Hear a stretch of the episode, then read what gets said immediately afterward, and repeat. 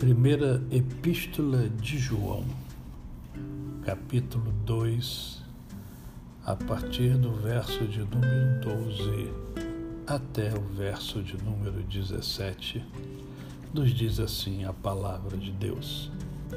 Quero lembrá-los, meus filhos queridos, de que os pecados de vocês foram perdoados em nome de Jesus.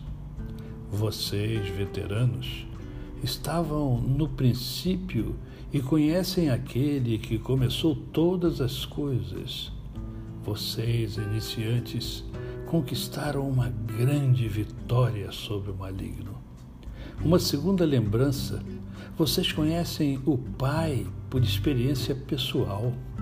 Vocês, veteranos, conhecem aquele que começou tudo. E vocês, iniciantes, quanta vitalidade e força!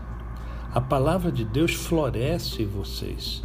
Sua comunhão com Deus os capacita a vencer o mal. Não ame os costumes do mundo. Não ame os valores do mundo. O amor do mundo sufoca o amor do Pai.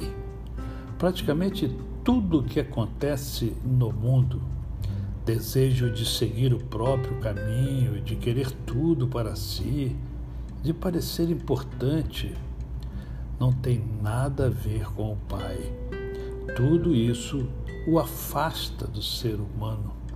O mundo e seus desejos vão passar, mas quem faz o que Deus quer está garantido na eternidade. Palavra de Deus. A você, o meu cordial bom dia.